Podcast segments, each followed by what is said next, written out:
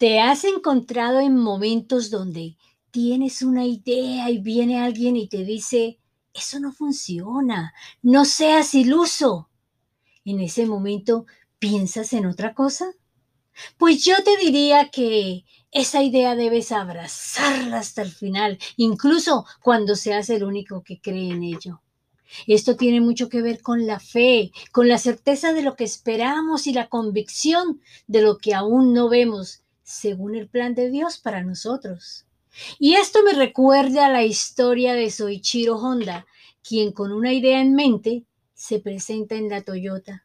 Y ellos lo descartan y no lo contratan como ingeniero porque lo consideraban poco calificado.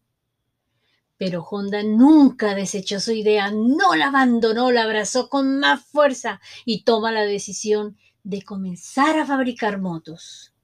En ese momento él contaba con 26 años.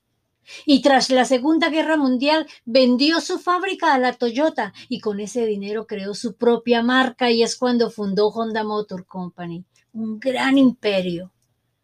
Por eso te digo, a ti que me estás escuchando, no hay que perder la fe y recuerda que si Dios te dio una idea para bendecir a otros, sea en un negocio, una organización o una obra de arte, en su tiempo la verás cumplida.